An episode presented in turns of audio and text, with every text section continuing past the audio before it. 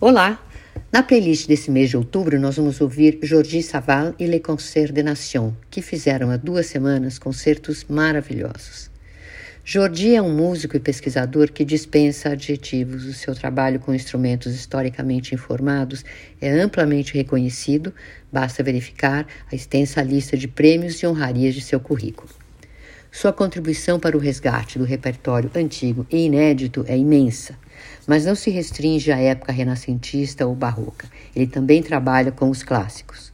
Um exemplo que vale ser lembrado é a gravação da obra As Sete Últimas Palavras de Cristo na Cruz, de Haydn, combinadas com textos escolhidos do romance de José Saramago, O Evangelho segundo Jesus Cristo.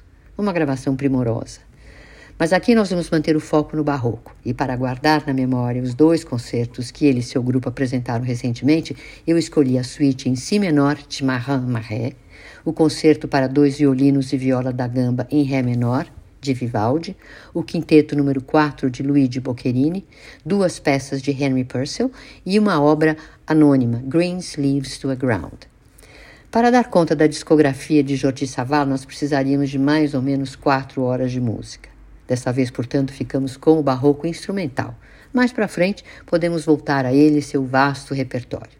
Ficamos por aqui, espero que vocês gostem. Até a próxima.